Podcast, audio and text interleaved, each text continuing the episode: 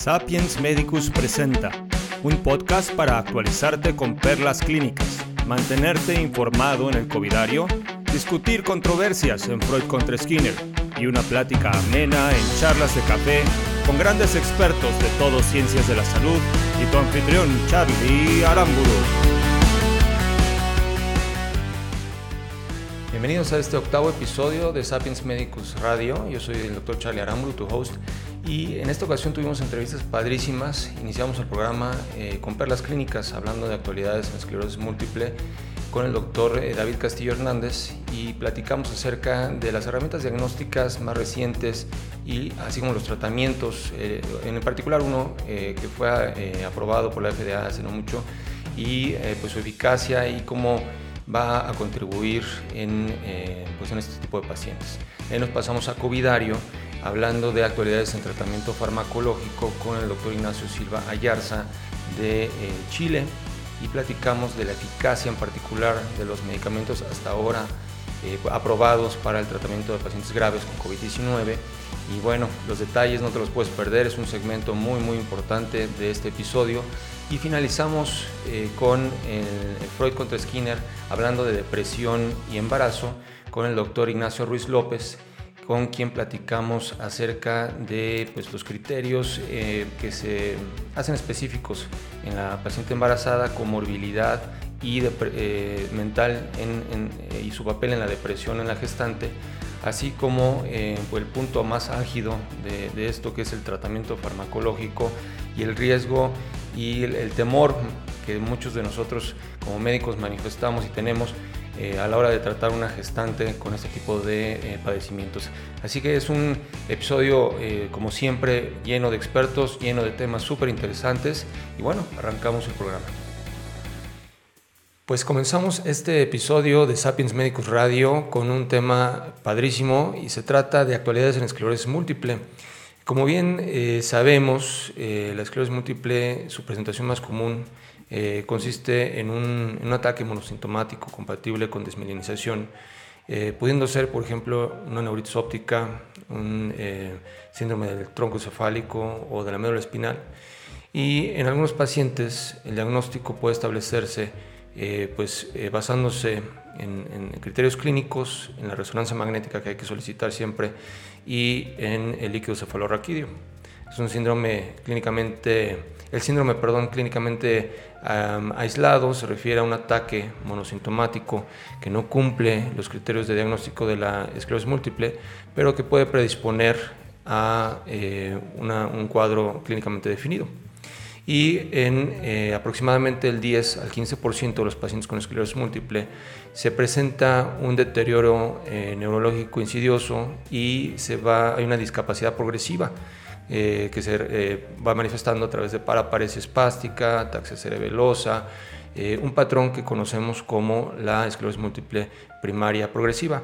Y bueno, para hablar de las novedades en cuanto a diagnóstico, los estudios, el papel de, ciertos estudios este, eh, que, se pueden solicitar en, la actualidad y eh, las novedades en el tratamiento, tenemos a un invitado padrísimo. Él es egresado de la Universidad Autónoma de Nuevo León. Eh, posteriormente se especializó en medicina interna en la Universidad de Monterrey y en neurología en la Universidad Nacional Autónoma de México. Tiene una maestría en electrodiagnóstico neurológico, ejerce la neurología clínica en el Hospital Médica Sur y hace investigación sobre el funcionamiento del sistema nervioso. Tenemos con nosotros al doctor Carlos David Castillo Hernández. Bienvenido, doctor, ¿cómo está? Hola, buenas tardes. Pues gracias por compartir este espacio con nosotros, doctor, y platicar sobre eh, actualidades en esclerosis múltiple. Eh, para empezar, el papel de los potenciales evocados visuales y de la tomografía de coherencia óptica en el diagnóstico de la esclerosis múltiple, doctor. Bueno, pues muchas gracias por la invitación. Eh, la, parte más importante que tenemos que, recordar de la esclerosis múltiple y algunas otras enfermedades desmineralizantes es eh, que eh, la afección o la respuesta autoinmune en contra de la capa de mielina procedente de los oligodendrocitos en el sistema nervioso central provoca una pérdida del funcionamiento adecuado de, la neuroconducción a, todo nivel. Estamos hablando de que habitualmente hay una, durante los periodos de inflamación aguda hay una disminución de la velocidad de conducción o de la eficacia de la conducción de entre no, 80 y 90%, es decir, nos quedamos con un 10 o un 20% de la velocidad de conducción habitual. Entonces, la mayor parte de las manifestaciones va a ser por esta disminución de la neuroconducción, de la velocidad, y en ocasiones hay incluso eh, bloqueo completo. Entonces, eh, una parte muy importante para confirmar, para eh, objetivizar los síntomas que el paciente presenta eh, es la realización de los potenciales evocados visuales que nos van a poner de manera objetiva un retraso, cuando hay afección de los nervios eh, ópticos, un retraso de la neuroconducción del potencial, de la despolarización de, la, eh, de las neuronas bipolares que se encuentran en la retina y su transmisión hacia la corteza occipital. Entonces, esto es una cuestión básica no solamente dentro de la esclerosis múltiple, porque, por ejemplo, existe la neuromielitis óptica que al inicio, decir, al inicio, decía, hace una o dos décadas pensábamos que era una manifestación un poco diferente de la misma enfermedad y ahora sabemos que es un proceso eh, eh, fisiopatológico un poco diferente, es una entidad clínica diferenciada de la esclerosis múltiple, pero que también afecta principalmente las vías visuales, el nervio óptico retrovulvar. Entonces sí es muy importante que podamos hacer los potenciales evocados visuales para confirmar o principalmente objetivizar un síntoma clínico que el paciente ve borroso o no ve bien, se queja de alguna pérdida de, distinción de colores, a veces cuando la, cuestión es un poquito más, eh, más leve, pero con eso lo podemos objetivizar. Y la tomografía de coherencia óptica es algo que nos robamos de los oftalmólogos. Cuando yo era residente de neurología eh, ahí en nutrición, eh, uno de mis compañeros, Fer, tenía, bueno, tiene su esposa que es oftalmóloga y fue la que nos dijo, ¿qué opinan de la tomografía de coherencia óptica? Y todos, no sabemos a qué te refieres. Entonces, los oftalmólogos nos llevan eh, ventaja a los neurólogos en cuanto al uso de la tomografía de coherencia óptica. Este, pero sí es una, una, se ha establecido desde hace ya más de una década como eh, un método confiable, seguro, rápido y barato para evaluar no solamente el estado puntual de, del nervio óptico, sino darle seguimiento a los procesos desmineralizantes del nervio óptico. Ok, ok. Y em, en el caso de, eh, y, bien, bien lo menciona usted hace rato, el, el hecho de que eh, pues es una, un padecimiento en el cual el cuerpo se está autoatacando.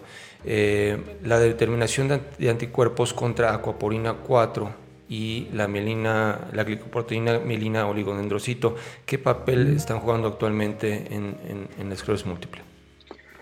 Eh, es, es, importante eh, mencionar que principalmente la acuaporina 4, los anticuerpos contra acuaporina 4 se relacionan más, como te mencionaba hace un momentito, más hacia la neuromielitis óptica que hacia la esclerosis múltiple.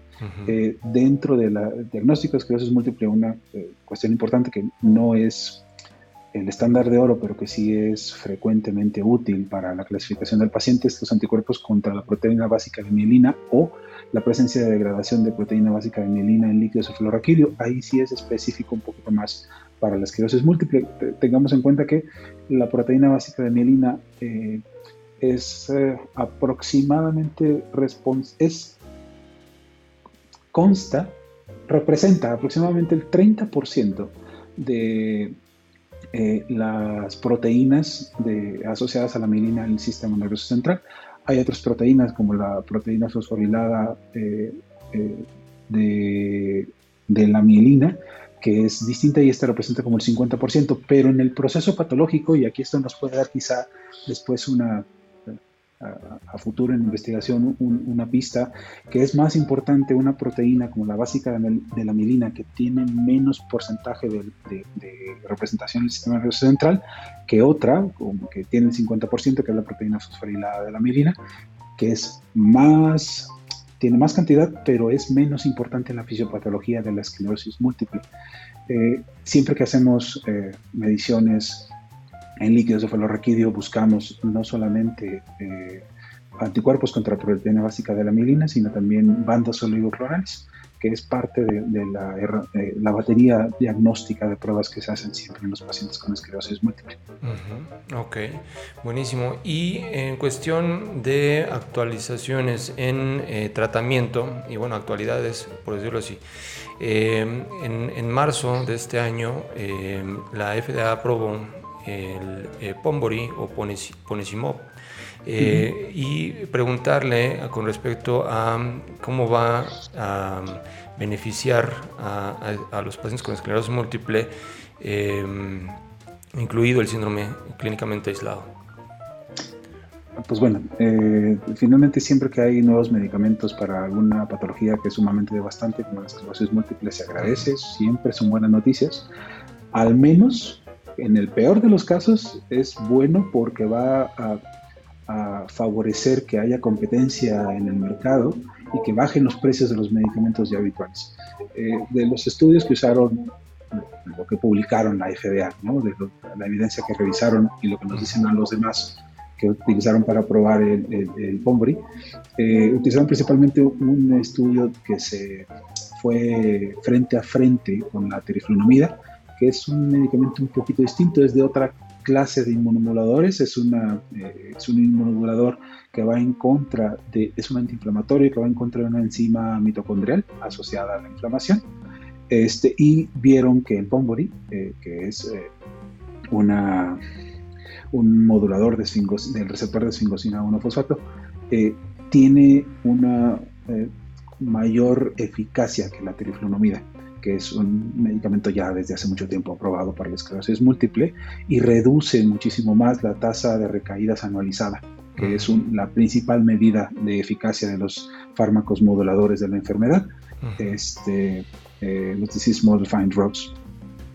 Entonces siempre es bueno recibirlo, no es el único SP1 que hay en el mercado. Por ejemplo, aquí en México tenemos desde hace ya años el eh, Fingolimod, que siempre hay que tenerles mucho cuidado a esta clase a esta clase de medicamentos porque hay que vigilar la conducción cardíaca, las pruebas de función pulmonar, hay que mandar al paciente con el oftalmólogo para estar dando seguimiento, pero que son sumamente eficaces. Mis pacientes yo creo que más del 90% de mis pacientes que tengo con, con eh, ese fármacos SP1 eh, han estado libres de recaídas en los últimos dos o tres años desde que los iniciaron. Entonces se agradece que haya nuevas opciones dentro de esta categoría, como el Pombri, eh, y, y al menos lo menos bueno que va a pasar es que va a, a hacer que los precios de los otros fármacos por competición, perdón, por competitividad eh, disminuya. Entonces siempre es algo que es bienvenido. Claro, pues eh, buenísimo. Y em, ahora todas las áreas de la medicina han sido impactadas por la pandemia, COVID-19. La neuro definitivamente no es la excepción. Em, Correcto. Y preguntarle con respecto a, y esto para que quienes, los, los médicos que nos escuchan, eh, si tienen un paciente con esclerosis múltiple y reciben la pregunta, pues que puedan eh, informar con respecto a la vacunación, la seguridad de la vacunación en pacientes con esclerosis múltiple. Es bastante seguro. Eh, justo antes de que se saliera, de que se nos viniera encima la pandemia, es decir, en el 2019, a mediados de año, se publicó la recomendación acerca de vacunación en pacientes con esclerosis múltiple de la Academia Americana de Neurología y después de que empezó la pandemia se, eh, reajustó en cuanto empezaron a, salir a pruebas eh, clínicas las vacunas contra el SARS-CoV-2. Eh, se reajustaron las recomendaciones. En esencia, todos los pacientes con esclerosis múltiple que no tengan una recaída actual se deben de vacunar. Para empezar, es recomendable. Las recomendaciones incluyen que hay que hablar con el paciente, no nada más hay que ordenárselo o indicárselo, decir porque lo digo yo, sino que hay que eh, incluirlos en la toma de decisiones, convencerlos, mostrarles la evidencia y recomendarles la vacunación. Esa es una de las recomendaciones. Otra de las recomendaciones es que si hay, eh, vas a iniciar un fármaco inmunomodulador, inmunosupresor, alguno de los disponibles para la esclerosis múltiple, esperes al menos cuatro o seis semanas después de la vacunación. Es decir, procuremos no iniciar eh, alguno de los, uno de los interferones, los anticuerpos monoclonales, etcétera, etcétera, eh, en las primeras seis semanas después de, de, la vacunación para darle oportunidad al cuerpo de que la vacuna haga su trabajo y el paciente se encuentre protegido en contra del SARS-CoV-2, de la COVID-19.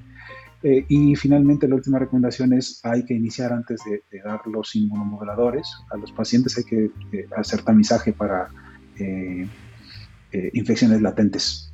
¿sí? Pero entonces se resume esto en que hay que vacunar a todos los pacientes con esclerosis múltiple. No está contraindicado ni la de la influenza ni la del SARS-CoV-2. Eh, hay que esperar cuatro o seis semanas después de que se haga la vacuna para iniciar cualquier modificación al régimen inmunomodulador o inmunosupresor. Y eh, si hay un brote actual, ahí sí hay que esperar a que pase el brote. No hay un periodo específico recomendado. Lo, que hacemos los clínicos es esperar dos semanas después de la resolución de un brote para provocar la vacunación. De acuerdo. Eh, ok. De acuerdo, pues ahí está el doctor Carlos David Castillo Hernández. Doctor, ¿cómo lo pueden contactar para continuar la charla quienes nos están escuchando? Con gusto, arroba neurólogo en Twitter. Eh, ahí estoy disponible. Mis pacientes tienen todos mi, handle de Twitter y los demás que no sean pacientes, pues me pueden contactar con gusto. Perfecto. Eh, adelante, adelante, nos iba a contar otro dato. Que, pues, procuro no dar consejos médicos a nadie que no sea mi paciente, porque luego se mete uno en problemas muy serios, pero si tienen alguna duda que no sea un consejo profesional o si quieren contactarme, ahí estoy con gusto. Claro que sí, pues ahí está el doctor eh, Carlos David Castillo Hernández. Muchísimas gracias por haber participado en nuestro programa y seguramente lo estamos buscando más adelante para otro interesante tema de neurología. Continuamos el programa de esta ocasión con Covidario y vamos a platicar de actualidades en el tratamiento farmacológico de COVID-19. Para ello eh, tenemos un, un gran experto, él es médico cirujano por la Universidad Nacional Andrés Bello es especialista en infectología y medicina interna por la Universidad de Santiago de Chile, académico de la misma universidad y se desempeña actualmente como infectólogo en el Hospital Barros Luco y asesor y es asesor en el área de VIH para un laboratorio eh, farmacéutico. Así que damos la bienvenida al doctor Ignacio Silva Ayarza. Doctor, bienvenido, ¿cómo está? Hola, muy buena tarde acá en Chile. Bien, bien, ¿y tú cómo estás? Bien, gracias. acá también tardes al momento de, la grabación de este segmento, así que estamos en, el mismo horario. Y bueno, eh, platicar sobre las actualidades del tratamiento farmacológico en COVID-19. Ya pues surgió primero la cuestión con la dexametasona, eh, su uso y eficacia en la reducción de la mortalidad en pacientes que eh, requieren de oxígeno suplementario, soporte ventilatorio y eh, pues han surgido de ahí ya varias, varios eh, tratamientos más que así se ha visto cierta eficacia que quisiéramos a lo mejor comentar en, en este segmento para pues ver cuáles son las recomendaciones actuales en cuanto a su uso, cuándo sí, cuándo no aplicarlos y comenzar con ello hablando de los inhibidores de HAC, ¿no? en, en particular del el, baricitinib eh, un inhibidor de la quinasa Janus eh, que eh, se usa normalmente en el tratamiento de la artritis reumatoide. ¿Qué, recomendaciones hay al respecto, doctor? Sí, yo creo que bueno, lo, más importante es destacar y reforzar que hasta ahora el tratamiento que, que, más, como tú bien decías, ha demostrado tener un impacto en, en, la sobrevida y en la evolución de la enfermedad son los corticoides. Por, por, su fácil acceso además, que, que, es algo que los otros medicamentos, como lo que estamos comentando ahora, eh, tienen una, esa gran desventaja. Eh, los inhibidores de, la jaquinasa o janusquinasa son eh, fármacos que actúan a nivel de la señalización intracelular o inhibiendo algunos mecanismos que participan en la respuesta inflamatoria de la enfermedad.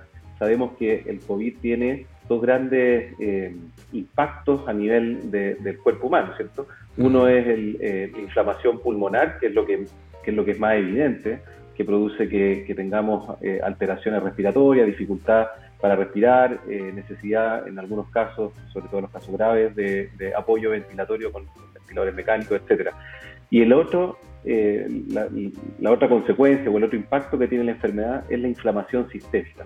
Inflamación que puede producir deterioro eh, de, o inflamación de los vasos sanguíneos, llevando a, eh, patología cardiovascular como, como infarto al miocardio o cerebrovascular como accidentes vasculares, una respuesta inflamatoria importante que lleva a cuadros febriles que son de difícil manejo, eh, que lleva a la formación de coágulos y, fenómenos trombóticos, etc. Entonces todo, todo fármaco que pueda de alguna manera intervenir en, en esta cascada de la inflamación, en esta seguidilla de eventos inflamatorios puede tener algún impacto eh, en el desarrollo de la enfermedad. En este escenario, los inhibidores de la JAK, como eh, el baricitinib, eh, pueden disminuir o, de alguna manera em, interceder en este fenómeno eh, inflamatorio. El problema es que eh, todos estos fármacos han visto que tienen un mejor resultado cuando se utilizan de manera temprana en la enfermedad, en los primeros días de evolución y sobre todo en los casos más graves. Y muchas veces eh, el, paciente o el enfermo consulta cuando ya lleva varios días de, desarrollo de los síntomas y, en y se pierde esa ventana de utilización de estos fármacos. Es uno de los grandes problemas. Si no se usan de manera temprana, la respuesta no es, no es satisfactoria. Y el otro problema, que es lo que yo decía inicialmente, es el costo. Son fármacos que eh, son muy caros, al menos en nuestro país, no están en, la canasta de fármacos que eh, al cual puede acceder en el sistema público, que es donde se atiende la mayoría de las personas. Entonces, el beneficio, que si bien eh, ha demostrado tener un impacto en, la evolución de la enfermedad, tiene que ser, se ve cuando se utiliza de manera muy temprana y cuando se tiene el recurso para acceder a estos fármacos. Ok, ¿y qué hay de la combinación de remdesivir eh, con, este inhibidor de HAC? Eh, al igual que este, si se conoce algo al respecto de eh, la utilización del baricitinib en combinación con inhibidores de la vía de la interleucina 6. Sí, em, por, por, el lado del remdesivir es un fármaco que por sí solo no ha tenido un no ha demostrado tener un gran impacto en eh, eh, el desarrollo de la enfermedad. Eh, tal vez se ha demostrado lo mismo, si se usa de manera temprana, en el curso de la enfermedad podría acortar algunos días los síntomas o las manifestaciones, pero sin tener un gran impacto en la sobrevida o en la evolución de la enfermedad a largo plazo. Sí se ha visto que cuando el remdesivir se acompaña de otros fármacos, cuando se acompaña de corticoides, por ejemplo, cuando se acompaña de inhibidores de la YAC o cuando se acompaña de inhibidores de la interleuquina 6, que es otro eh, grupo de fármacos que impactan en, la inflamación, eh, ha tenido mejores eh, resultados. Pero tampoco el resultado ha tenido un impacto tan, tan categórico como lo ha demostrado tener los corticoides por sí solos. Nuevamente, si ponemos en la balanza costo-beneficio, pareciera ser que el, usar corticoides por sí solo tiene el, mayor impacto. Sin duda que estas combinaciones de fármacos podrían mejorar de alguna manera eh, o acortar el tiempo de duración de la ventilación mecánica o de la hospitalización y que eso tiene algunos beneficios asociados como disminuir la estadía hospitalaria y las enfermedades que se asocian a, estar hospitalizado, pero, pero no tiene un gran impacto en disminuir el riesgo de morir por COVID, que finalmente es lo que más nos interesa, para disminuir el impacto en la mortalidad. Ok, y bueno, bien menciona eh, la, cuestión de la, eh, inflamación ¿no? en, en, COVID-19 y cómo los marcadores eh, inflamatorios elevados, como en este caso dímero D, ferritina, eh, están asociados a eh, pues, COVID-19 grave y la mortalidad. Y el bloqueo precisamente de eh, esta vía inflamatoria puede prevenir de cierta manera la prevención, perdón, la progresión de la enfermedad. regresando pues en, este, en este sentido a los inhibidores de la vía de la interleucina 6 como el tocilizumab, ¿qué se ha visto en cuanto a su eficacia en el tratamiento de COVID-19? Sí, eh, los inhibidores de la interleuquina 6, que es una de estas eh, sustancias o, citoquinas inflamatorias que participan en esta respuesta eh, que se genera secundaria a la enfermedad y, que es muy importante. Como si logramos cortar esta vía de la, inflamación, podemos disminuir teóricamente todas las consecuencias a, a, corto y mediano plazo de la enfermedad. Sin embargo, no ha sido fácil demostrar esto, pese a que fármacos como el tocilizumab pueden eh, intervenir de manera categórica en esta cascada de la inflamación. Su uso no ha tenido un gran impacto en lo mismo que hablábamos antes, en disminuir la, sobre, eh, la mortalidad o mejorar la sobrevida. Han habido distintos estudios científicos, al principio con eh, resultados bien prometedores. a principios de este año o a fines del anterior aparecieron algunos estudios que demostraban que pareciera ser que el impacto no era tan significativo, pero eh, la última evidencia ha mostrado que en algunos pacientes, que son aquellos pacientes que tienen un eh, deterioro respiratorio inicial, y eh, cuando logramos pesquisar a este paciente, justo en esa etapa, en el fondo en una ventana muy acotada de tiempo, que es cuando un paciente está grave, pero no muy grave, si logramos administrar tocilizumab en ese momento, sí tiene un impacto, incluso podría disminuir la mortalidad. El problema es eh, precisamente eso, que hay que encontrarlo en esta ventana terapéutica, en este espacio donde el paciente no está ni muy mal, ni muy bien y administrarlo en ese momento para que tenga un impacto. Y también el costo, que, es un, problema para, para acceder a estos fármacos. Ya. Y, bueno, eh, si, si, durante el monitoreo del, del, paciente no hay un, eh, un agravamiento de eh, la insuficiencia respiratoria, estaría de todos modos indicado en, esta ventana, que, digamos que se está manteniendo, el, el, indicar el tocilizumab. La verdad que en, en, la experiencia clínica, al menos que tenemos nosotros en nuestro centro, cuando hemos utilizado tocilizumab en otros escenarios, eh, es un fármaco que, tiene eventos adversos, asocia reacciones de hipersensibilidad o eh, como reacciones alérgicas eh, y, no hemos visto beneficios, más bien lo contrario, se nos ha hecho más difícil manejar a los pacientes. No así en estos, en estos pacientes que se ve que empiezan a deteriorar su patrón respiratorio, que necesitan mayor cantidad de eh, oxígeno y, en esos escenarios sí, al combinar los corticoides, porque eso sí van siempre con el tocilizumab, hemos visto mejores resultados. Pero, pero en, otros escenarios, en casos menos graves, eh, es más el riesgo que el beneficio. Ya.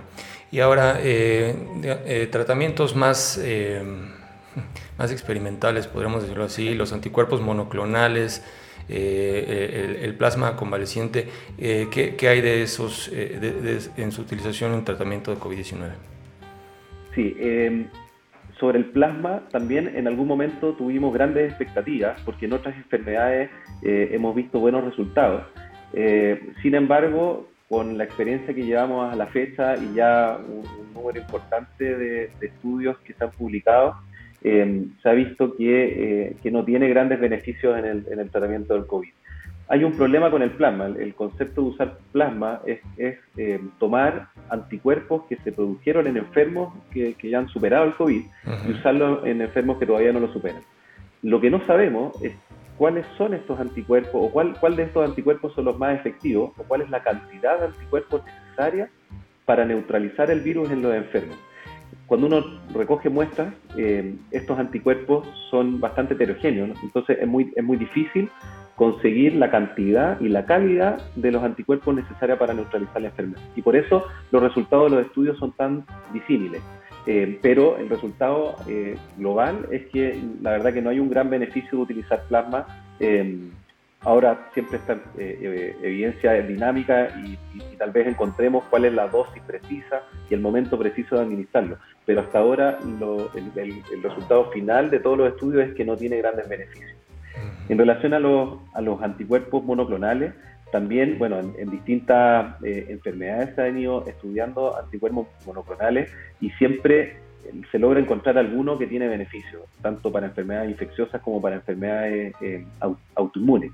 Eh, y así lo mismo ha pasado con, eh, con el COVID. Los anticuerpos monoclonales que se estudiaron al principio no tuvieron grandes, gran impacto en, en, la evolución de la enfermedad, pero los últimos anticuerpos, sobre todo algunos, lo que se llaman cócteles de anticuerpos monoclonales, que son combinaciones de distintos anticuerpos sí han logrado tener eh, mejores resultados. Y hay uno eh, en particular, no, no, recuerdo el nombre en este momento, eh, que es el que recientemente aprobó la FDA para utilizar. también este, la gracia que tiene este es que se puede utilizar de manera ambulatoria. O sea, antes de que el paciente se agrave, no en el último minuto, sino que cuando el paciente eh, está todavía en buenas condiciones, se puede administrar sin necesidad de estar hospitalizado y disminuye significativamente el riesgo de que se complique o que, el paciente fallezca a largo plazo por la enfermedad. El problema con, ese tipo de fármacos es que se administran por vía endovenosa y, eh, y, en general es difícil encontrar la posibilidad de administrar estos fármacos de manera ambulatoria, o sea, sin estar hospitalizado y endovenosa como para, para, que tenga un impacto masivo. Sin embargo, si, si, se tiene la posibilidad de acceder al fármaco, sí, sí se ha visto buenos resultados. Pero lo mismo, son algunos de los anticuerpos monoclonales y es eh, evidencia que todavía está en evolución. Claro, pues entonces eh, aún queda un, largo camino para eh, poder encontrar un beneficio tal y como, se ha visto en la aplicación de dexametasona eh, para, para, todos estos eh, restos de tratamientos farmacológicos en COVID-19 y que definitivamente eh, pues, tenemos que estar muy, pues muy, muy al pendiente de, de su uso, de sus indicaciones y sobre todo de cuándo no utilizarlos. ¿no? Y, bueno, la otra, el otro aspecto que bien mencionaba pues es el costo, el costo-beneficio, ¿no? de realmente ver eh, un, beneficio muy pequeño con respecto a, lo, mucho que pueda costar el, el, medicamento y más en sistemas de salud que a lo mejor ni siquiera los están considerando dentro de su esquema básico, como, como bien dice ahí en, Chile, ¿verdad? Y eh, pues la, dexametasona se ha utilizado, mal utilizado también, ¿no?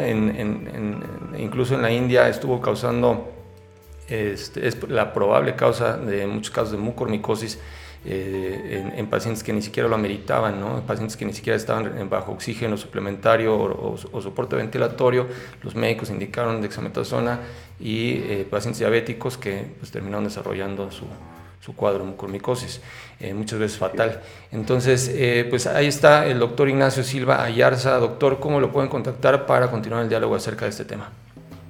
Sí, eh, me pueden seguir en, Twitter, Ignacio-Silva-A, y me pueden escribir por ahí y feliz de contestar cualquier duda que pueda aparecer. Perfecto, pues ahí está. Muchísimas gracias por haber eh, compartido este espacio con nosotros y seguramente lo estamos buscando más adelante para eh, seguir actualizándonos en COVID-19. Muchísimas gracias. Gracias a ustedes por la invitación.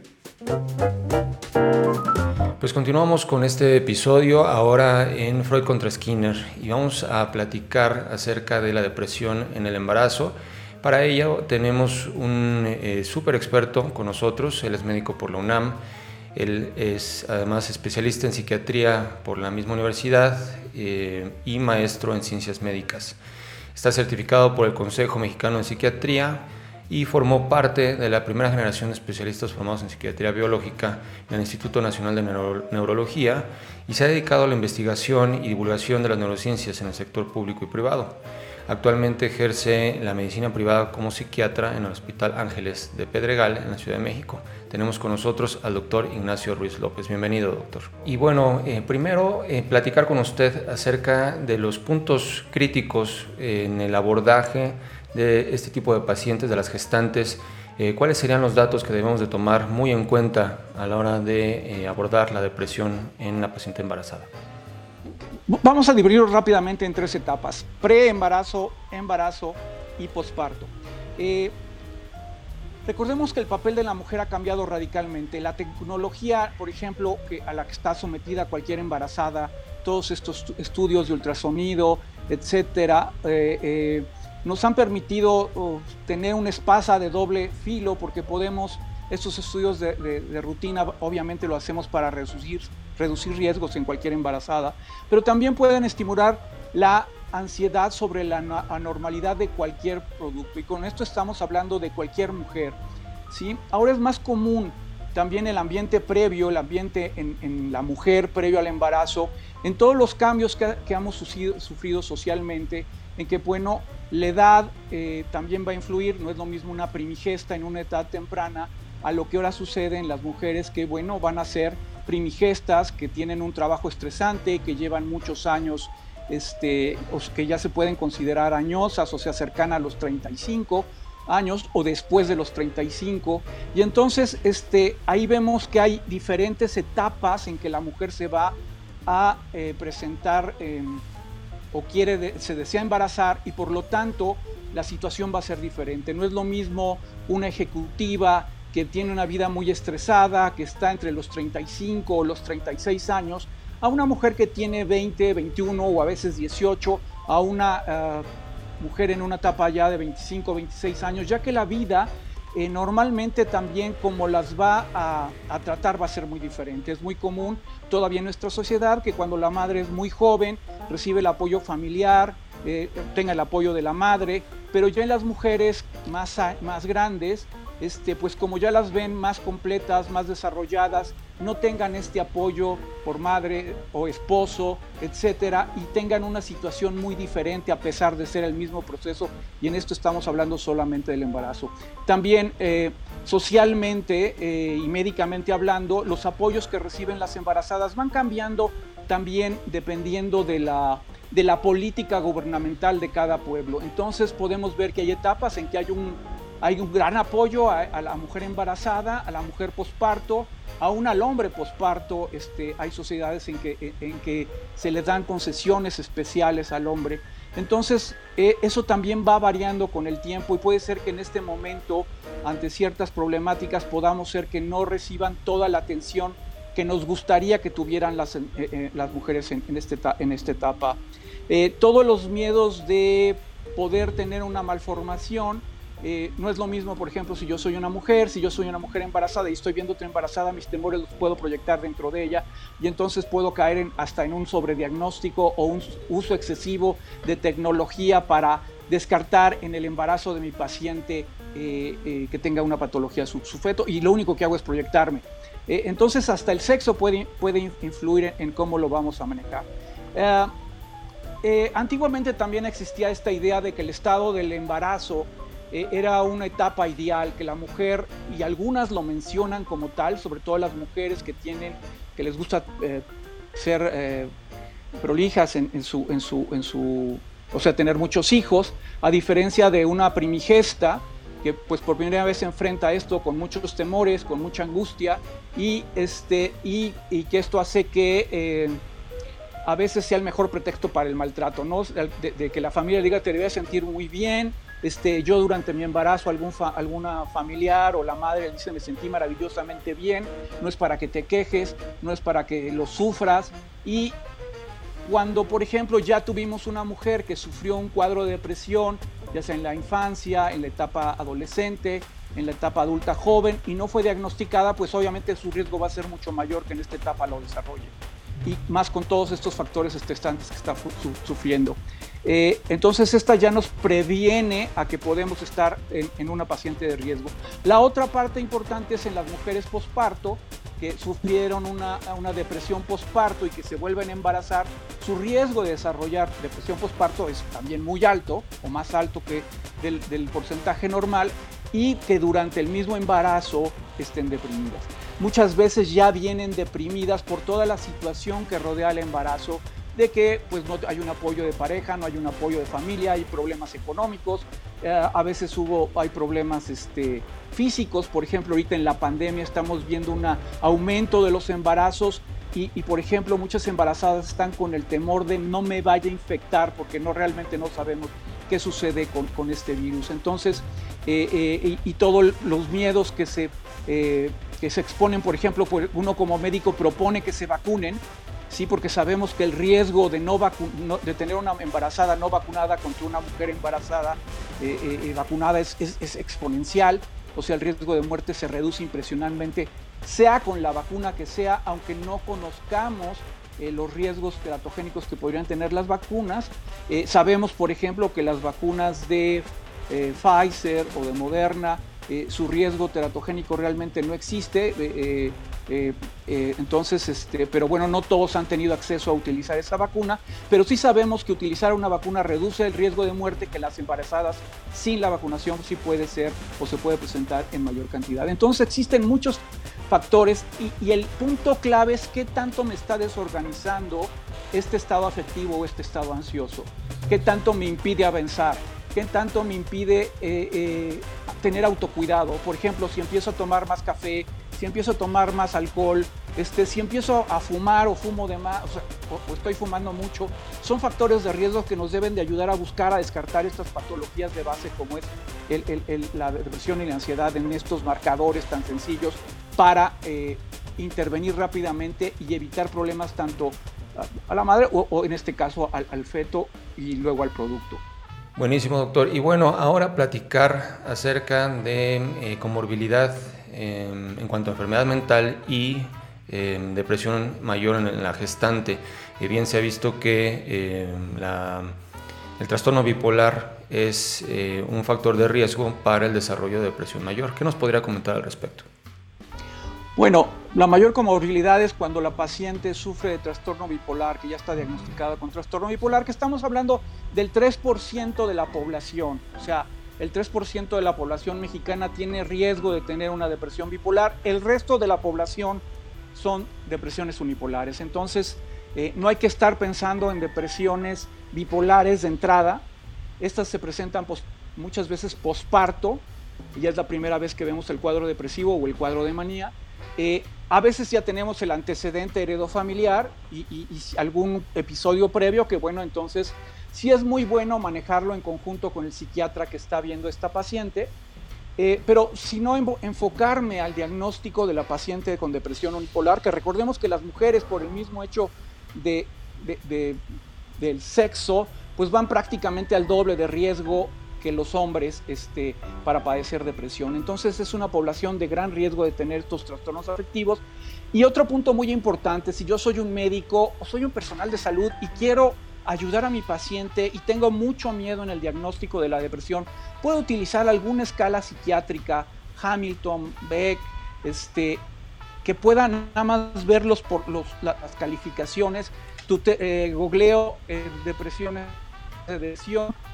escalas de autoaplicación, veo los porcentajes, se las doy a mis pacientes previo o post a la consulta cuando sospecho que pueden tener depresión y ahí yo califico y eh, basado en eso puedo decir si amerita o no tratamiento mi paciente por si encuentro porcentajes ya altos o calificaciones altas que me ayuden a orientar eh, en estos casos. Entonces, eh, pero sabemos que eh, enfermedades que, que, digo ahorita, por ejemplo, la COVID también es un riesgo importante de que podamos presentar depresión posterior a esto, además de otros múltiples trastornos neuro, neuropsiquiátricos.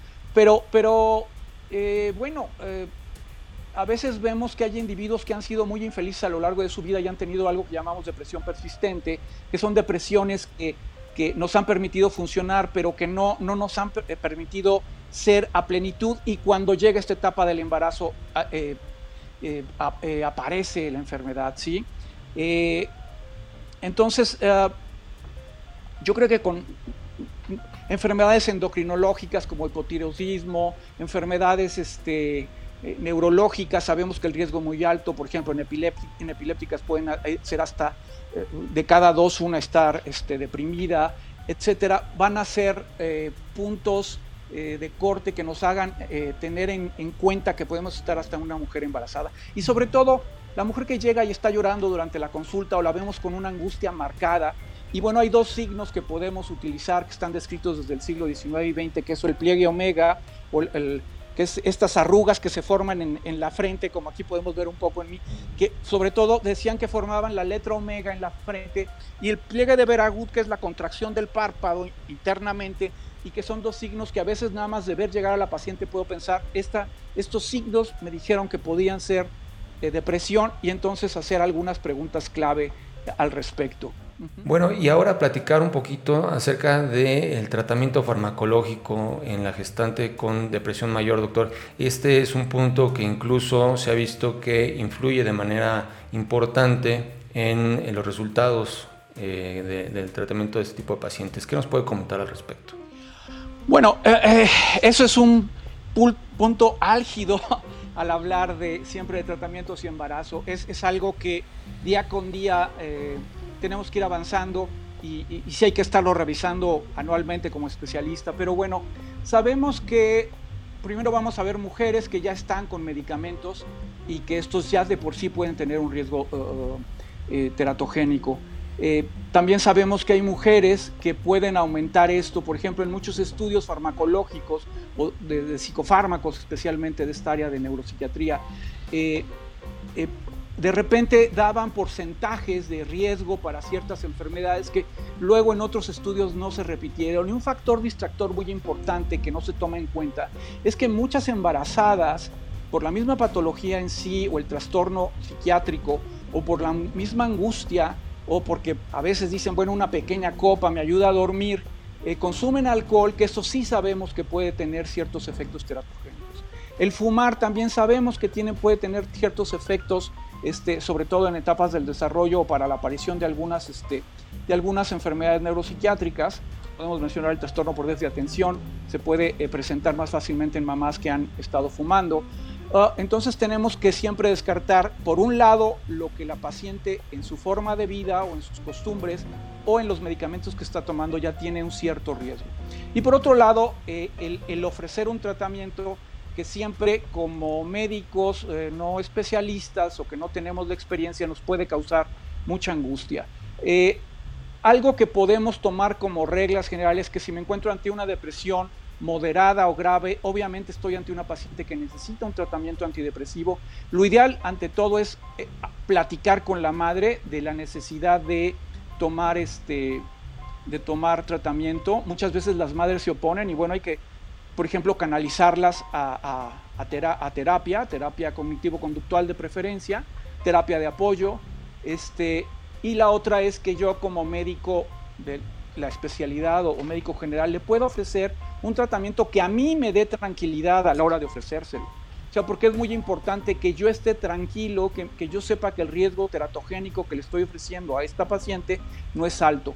Y ahí podemos hablar de entrada con los inhibidores selectivos de recaptura de serotonina, que han demostrado hasta la fecha ser eh, medicamentos bastante seguros en, las embarazadas, en cualquier etapa del embarazo. Eh, los riesgos generalmente son, ah, obviamente, en el primer trimestre, en las primeras semanas, que no sabemos bien, eh, pues que o cualquier sustancia eh, sabemos que pone en riesgo el desarrollo del, del, embrión y luego del feto. Eh, entonces, las primeras semanas, si podemos saltarnos el tratamiento antidepresivo, sobre todo de la, de la 2 a la octava o doceava semana, es lo ideal, pero aún teniendo una mujer que ya está deprimida, se lo puedo ofrecer en ese momento con mucha tranquilidad. Yo lo digo por la tranquilidad que a veces dice, bueno, me enseñaron que nunca en el primer trimestre diera algún tratamiento, puede ser mi primera regla como, como médico. La segunda es pensar, tengo que darlo, esta mujer sé que es algo seguro y para eso voy a mencionar el, el antidepresivo que puede utilizar con toda confianza a lo largo del embarazo, porque realmente eh, no atraviesa barrera hematoencefálica, perdón, barrera este, placentaria. Eh, el, paso en la leche, en la lactancia también es mínimo, va a ser la sertralina. Si yo soy un médico general, si yo soy un médico especialista y no sé cuál usar, puedo pensar en, a mi paciente darle sertralina. Y lo importante cuando voy a administrar la sertralina o cualquier inhibidor selectivo de recaptura es empezar con dosis bajas. Esto quiere decir que la tableta la tengo que fraccionar y a veces yo les digo fraccionenla en tres, en, un tercio y empieza a tomarlo un tercio cada tercer día, cada seis días, por ejemplo, un tercio, a los otros eh, seis días otro tercio y finalmente ya a los 15 días o 16 pueden empezar a tomar una tableta entera. Esto porque los inhibidores selectivos de recaptura pueden dar una ligera ansiedad al inicio y si la paciente está ansiosa la puedo agravar. Y esta ansiedad desaparece prácticamente a partir de la segunda semana. Entonces, sé que a los 15 días ya puedo dar la dosis total a mi paciente y esto va a hacer que no rechace la, la, dosis que le estoy dando y que no tenga ninguna molestia o efecto adverso asociado a ir titulando la, el tratamiento y también recordarle que hasta la segunda o tercera semana voy a empezar a ver cambios en el estado de ánimo o en el sueño o este, en la tristeza. Otra cosa muy importante, a veces como médico, eh, cuando veo llorar a un paciente, obviamente me angustia mucho y no los quiero dejar llorar. Ahí lo que debemos de hacer es ofrecerles una caja de Kleenex, un Kleenex que puedan llorar a gusto, saber que lo pueden hacer ahí. Y una pregunta muy importante que yo les hago a mis pacientes hoy, oiga, cuando llora usted puede descansar, y aún aunque me digan que tiene ideas de muerte, así fuertes, pero si sé que tiene esa válvula de escape, yo respiro junto con ella y, la dejo salir tranquila. Si me dice que no, que está llorando constantemente y no descansa, también ahí yo me empiezo a angustiar junto con ella y valoro si esta la derivo al psiquiatra o a un, a un ginecobstetra que tenga más experiencia que yo en este, en este tipo de, de pacientes eh, con estos trastornos afectivos. Y este, pero vuelvo a insistir en que puedo darle este, este, este inhibidor selectivo de recaptura. Ahora, si yo manejo algún otro inhibidor selectivo de recaptura o algún dual, en algún caso como puede ser la duloxetina, puedo utilizarlos. Realmente eh, son muy útiles a lo largo de, toda la etapa del embarazo. Algunas veces la única regla que hacemos es antes de, eh, de que vayan al parto o a efectuar la cesárea, tal vez reducir un poco la dosis para evitar lo que a veces llamamos síndrome de descontinuación, que es que el producto a la hora de nacer entra en una supresión brusca del antidepresivo y puede tener dos o tres días en que lo veamos agitado, irritable o al contrario muy somnoliento eh, y poco reactivo. Eso a veces no necesitamos quitar todo el antidepresivo, simplemente bajar la dosis.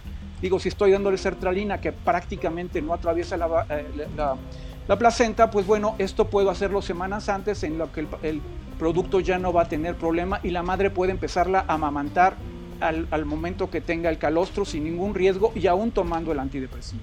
Si está, eh, si, si dura, posparto empieza con esta problemática, puede darle inhibidores selectivos de recaptura este, y algún dual para que, que, que sé que no me van a dar ningún problema con él con el producto. Siempre, sobre todo, también tratar de dar la dosis más baja. Eso es lo más importante. No irnos a las dosis altas en las embarazadas, en tratar de encontrar la dosis respuesta en mi paciente y mantenerla a lo largo de ella. Y si veo que hay un ligero descenso en la respuesta, ahí sí subir un poco el, el antidepresivo. Pero puedo pensar yo como médico general, como pasante de servicio, que puedo darle a una embarazada un inhibidor selectivo de recaptura, tal vez por seguridad legal, la paroxetina sería la que no utilizaría, porque en el primer eh, trimestre en algún, en algún estudio se dijo que causaba malformaciones cardíacas en el primer trimestre a dosis de mayores de 25 miligramos, este, y a partir de ahí, aunque no se ha replicado ese estudio, pues quedó con ese warning y tal vez desde el punto de vista legal, si yo me quiero sentir más tranquilo, sería la que no utilizaría, pero todas las demás han demostrado mucha seguridad realmente en el manejo de las embarazadas. Buenísimo, pues ahí está el doctor Ignacio Ruiz López. Doctor, ¿cómo lo pueden contactar para continuar el diálogo? Este, si gustan contactarme, yo lo hago con mucho gusto. Eh, me pueden encontrar en, Twitter en Ignacio Ruiz sin la A. Este, ahí, está hoy. O sea, ponen Ignacio Ruiz. Ruiz este, y eh, mi correo, si gustan, es ruizignacio.mac.com. Este, yo con mucho gusto eh, respondo sus preguntas, sus mensajes. Si quieren contactarme de alguna otra manera, mándenme un mensaje y yo, y yo les puedo mandar mis coordenadas sin ningún problema. Yo estoy para servirles. Pues ahí está la entrevista con el doctor Ignacio Ruiz López. Eh, seguramente han sido puntos críticos que son de gran utilidad en, al momento de estar eh, manejando eh, gestantes con depresión mayor y pues esperamos que este episodio haya sido de tu total agrado. En el siguiente episodio estaremos hablando de las guías, las nuevas guías de la, la Sociedad Europea de Cardiología, todas las novedades que trae, así como del long COVID o COVID eh, pues persistente eh, eh, con, con, un internista. Y de ahí platicaremos sobre danza y cómo ha contribuido al manejo de pacientes con Parkinson finalizamos el episodio hablando del cigarrillo electrónico y una cuestión que pues estuvo en su momento de moda y que ahora se ha visto grandes consecuencias, sobre todo en pacientes muy jóvenes, eh, pues que, han tenido secuelas pulmonares importantes. Así que no te olvides de eh, valorar y escribir tu reseña acerca de este episodio y seguirnos en redes sociales. Te vemos en el próximo episodio. Hasta la próxima.